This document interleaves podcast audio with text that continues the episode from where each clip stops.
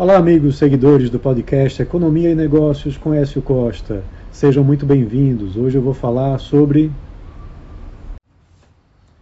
o Brasil que criou 1.483.598 empregos formais em 2023, uma queda de 26,3% em comparação com 2022, quando foram geradas 2.013.261 novas vagas com carteira com carteira de trabalho assinadas. A criação de empregos em 2023 foi a menor desde 2020 e frustrou a meta do Ministério do Trabalho e Emprego de geração de 2 milhões de vagas.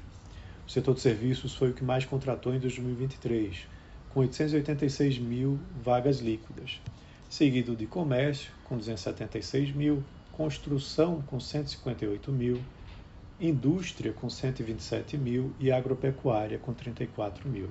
O estado de São Paulo teve o maior número de vagas líquidas, com 390 mil, seguido por Rio de Janeiro com 160 mil, Minas Gerais com 140 mil, dentre os três primeiros.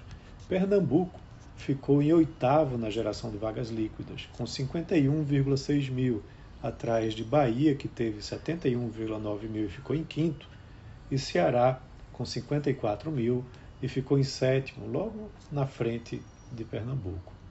No mês de dezembro, o resultado foi bastante negativo, como tradicionalmente já ocorre, por conta das demissões de final de ano do comércio, principalmente, passado o período de vendas de dezembro. Ainda assim, o resultado foi melhor que o de 2022, com saldo negativo de 430 mil vagas, menor que as 455,5 mil vagas de 2022. O desafio para o ano 2024 é continuar com o crescimento de vagas formais, já que o PIB terá crescimento de metade do previsto em 2023 e a informalidade continua forte no setor de serviços, principalmente. Além disso, a retomada da política de aumentos reais do salário mínimo também pode ter um efeito negativo.